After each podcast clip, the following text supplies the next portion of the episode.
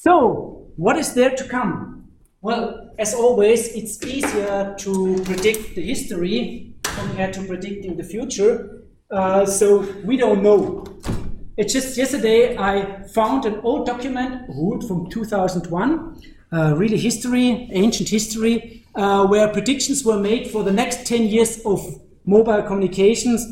Interesting. Interesting some things, yes, we have them. Some things, well, we don't have them. So uh, interesting to see. No one for uh, really foresaw those key players we have right now, uh, like the whole ecosystem around uh, the Android for smartphones.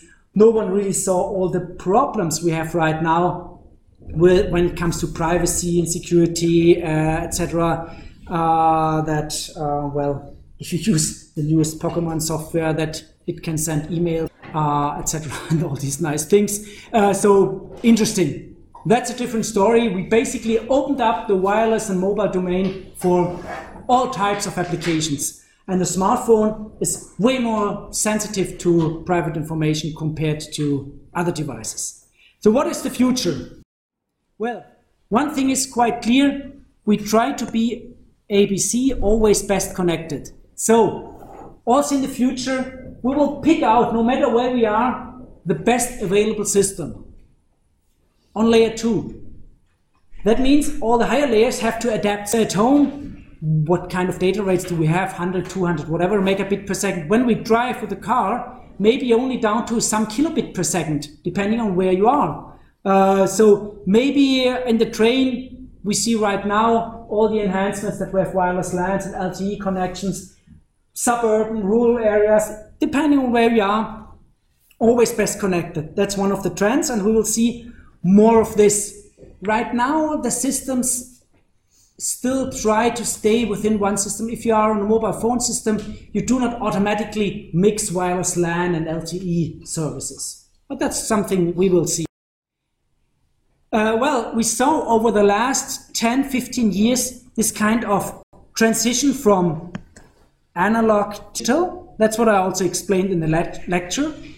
We saw this convergence towards one system, all based on the internet. So since one to three years, we have this pure internet-based wireless communication systems like LTE, LTE Advanced, like the wireless LANs.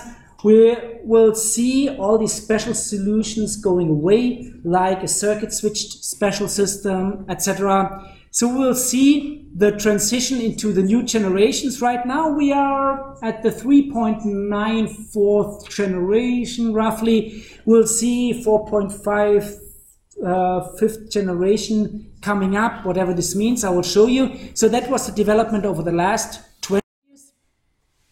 The global goal stays the same kind of overlay networks that what we can really handle pretty well is this kind of horizontal handover. So if we are here on the campus, we stay in our wireless LAN system, we have our 1800 something hotspots and we can roam, hand over, whatever between the hotspots that works.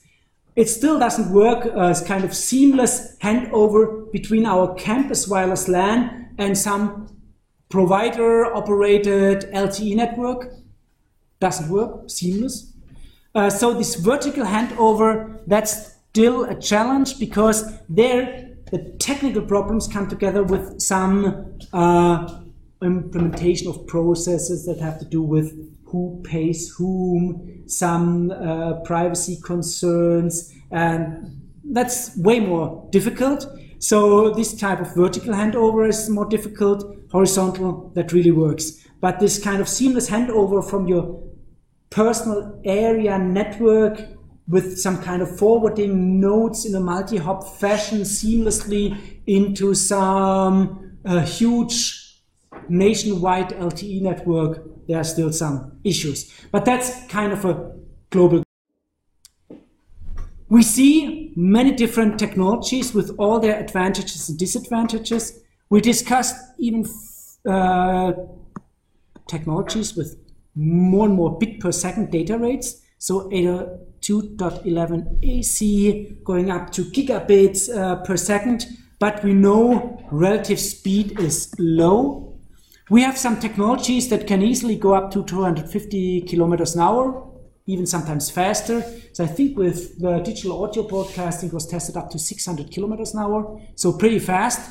But then the data rates are pretty low. So uh, the problem is we have some kind of a border. We tried, but this is kind of physical and economic border. Yes, we could do many things, but maybe it's way too expensive. Maybe there are no customers that travel at 600 kilometers an hour while still needing several gigabits per second.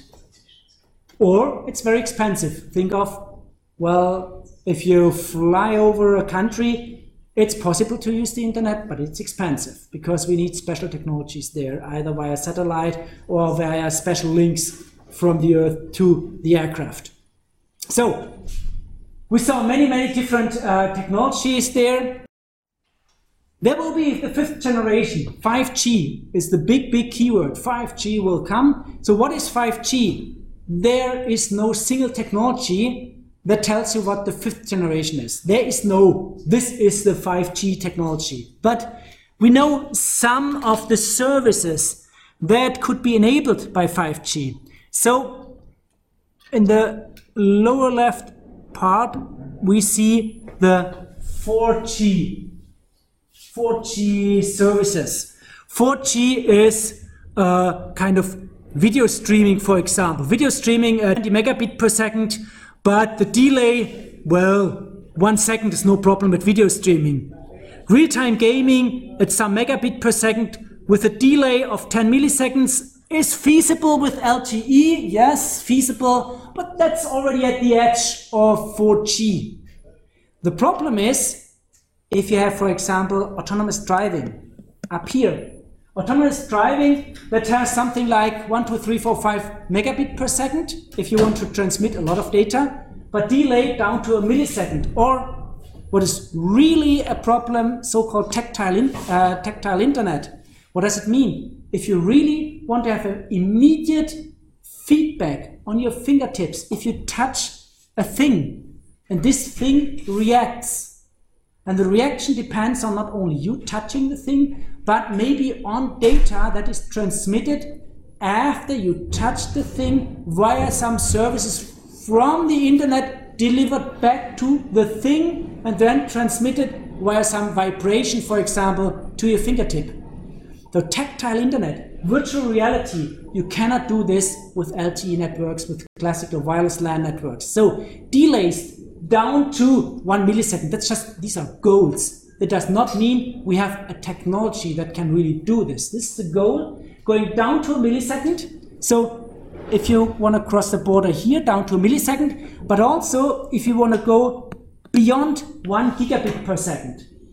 If you want to go really higher data rates than one gigabit per second. So virtual reality uh, is one of the problems. Augmented reality is one of the problems. So, uh, and most of them are kind of nomadic on the go technologies.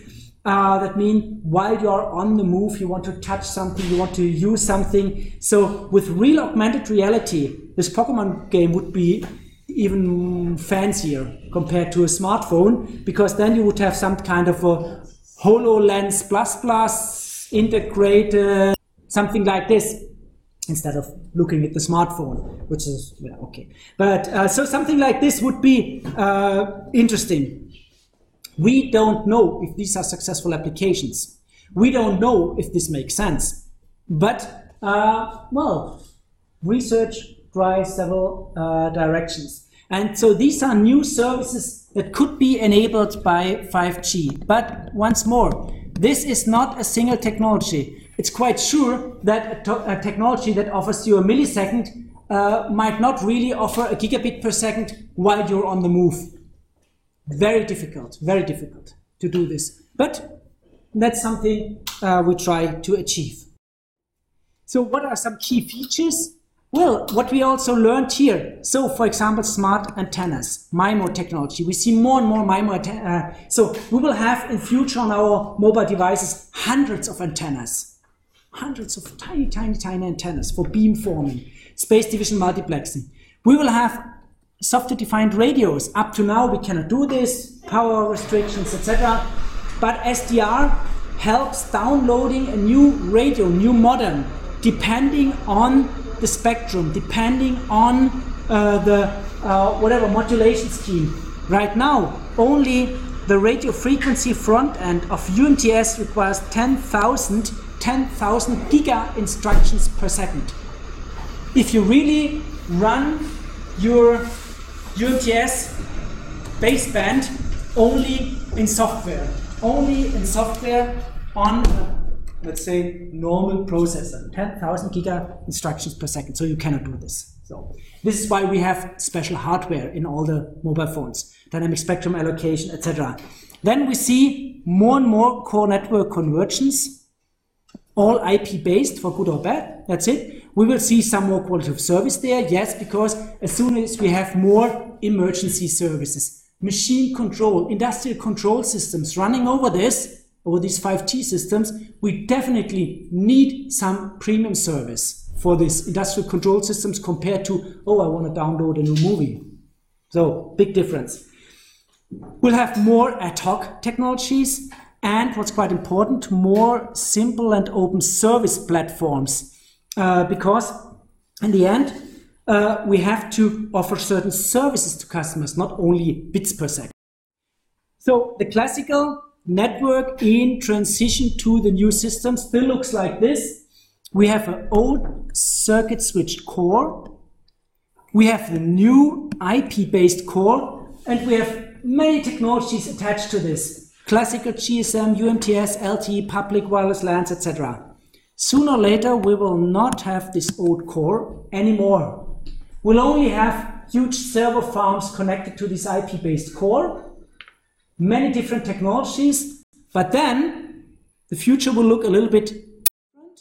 And that's just one example to show you what is planned. Planned is a so-called software-defined network. So what does it roughly mean? We still have hardware. Hardware is the core of the network. You need hardware. That's maybe recognized. recognize, oh, X2 interface, oh yes, this is some kind of an LTE network. That's real network. But this network can be configured based on, on what is on top, different applications. For example, if you have a Skype as an application, driven by the application, you can reconfigure your network so that the network can better support this application. Or if you download a movie, or if you use Google, or if you use this or that, depending on these demands of the application and depending on what you pay and depending on what your operator pays, etc., you can reconfigure the network to give you a better service experience. So that is the basic idea. So there will be certain quality of service providers, etc. And the heart of all of this is a kind of a software defined network controller. So the idea is that depending on these demands for data rates, for delay, for whatever, this component can look onto the network and can say, now for this service, we have connect this and this, and this gives you a certain service. So not, not you as a customer will simply have an IP address and access the network. No, you will get different services depending on your demand. So software defined mobile networks. That's the current big, big trend. And you don't have to learn this just to show you where we go. And this is to show you where the standardization goes. Right now, March 2016, that's gone. So we are now in the release 14 of 3GPP. And you see what we define there, new radio access technology. And here 2017, mid 2017, release 15. This is the start of the fifth generation, release 15. And this is an evolutionary path. So this is not now we deploy really uh, 5G. No, it's an evolutionary path where we have different frequency specifications, different phases, and release 16 will then give you a complete, comprehensive 5G environment with all these new features, etc., etc. That means maybe 2020 we see the first implementation and maybe in operation 22, 23, 24. step by step. This will be introduced. So you see, this is the rough roadmap uh, for the future. If you're interested, the source is indicated here. There are special magazines discussing exactly this. So what's coming up, what's at the horizon for this new technology. And you see there is uh, special support for Internet of Things, for machine to machine communication and all of these things. So this is what's coming up. So Internet of Things is the big thing for smart energy, smart grid, smart cities, smart whatever. Security is still a big and open issue there. Okay, so potential problems. Well, quality of service. We don't really know with the classical internet its best effort, so we have to do something there. Still, a big problem is attacks against all this. They're known to everybody, so you really have to make them secure. So secured by obscurity, just to hide features doesn't work because now you all know roughly how it works and you can imagine what you could do there. It's a big question about reliability, maintenance of the system. So in the early days, everyone said, oh, let's use internet technology, then it's cheaper not really. If you have four or five nines for all your switches, the switches are expensive compared to uh, classical switches. Will be a big issue. So in former times, the operators charged you for bytes or for seconds or something like this. Now you have more and more these flat rate contracts, which are not really flat rates, and we see more and more contracts shifted, uh, shifted towards, well, you pay for services. You don't pay for technical things like bits and bytes, but you pay for services. So everything is for free if you subscribe to a certain movie channel, for example. Because then you do not care about bits and bytes, and most people cannot really handle bits and bytes and retransmission, all these things. What we also learned is that many people try to look for killer applications to uh, get back uh, their money uh, and we all learned there is no single killer application. So it's kind of a mixture. A mixture of different applications will determine the success for these networks. So big problems still ahead. Yeah. Would you say that um, net, net, neutrality is more a problem, or um, is there a potential? Um, so the question is net neutrality problem or potential. Net neutrality means that the carriers of the network are not allowed to distinguish between different types of traffic to enable different services at the end. The problem is, as you saw with congestion control, IP, etc., it's impossible to implement special services with special treatments if you're completely neutral. The question is, uh, do you block other well, companies, providers, by offering special services. And that's the thing that is debated right now that you say, oh, I, as a big operator, have a special contract with this content provider. So uh, this content provider has a special advantage compared to others. This is a bad idea because this stops competition at the edges. But on the other hand, it's impossible to control industrial systems, for example, if you have only best effort. Because if you then have a huge file download, this would block, not talking about attacks, block industrial control systems. So we have to balance out these different interests, and we will definitely have special purpose networks for special uh, issues like emergency calls, like industrial control systems, like medical systems. But it's not a good idea to have special networks for TV, for example, uh, that blocks out other providers, because then you're killing a market. So Difficult question. Big, big, it's a difficult question. So in the US, uh, the FCC decision was uh, for net neutrality, and still they have special services. In Europe, uh, the decision was made in a little bit a different way against this pure net neutrality. But this would lead uh, too far. We discuss now net neutrality. But good question, yeah. So, well, last slide that's something uh, I found. Uh, take care when we use mobile communications. There are now special road signs uh, that is in Korea. Uh, take care of your smartphones that do not do not crash into them because I think that was one of the first uh, death mentioned many years ago when someone in South Korea walked against a lamp pole with a smartphone and hit with his head against the lamp pole and was dead. So uh, that was the first person killed by a smartphone. Uh, so and this is really pretty dangerous. So and this also gives some injuries at the neck, etc., etc. Okay, uh, that's all about mobile communications, about uh, the slides. And now, thanks a lot, and we will still have time for questions related to the exam. Thanks.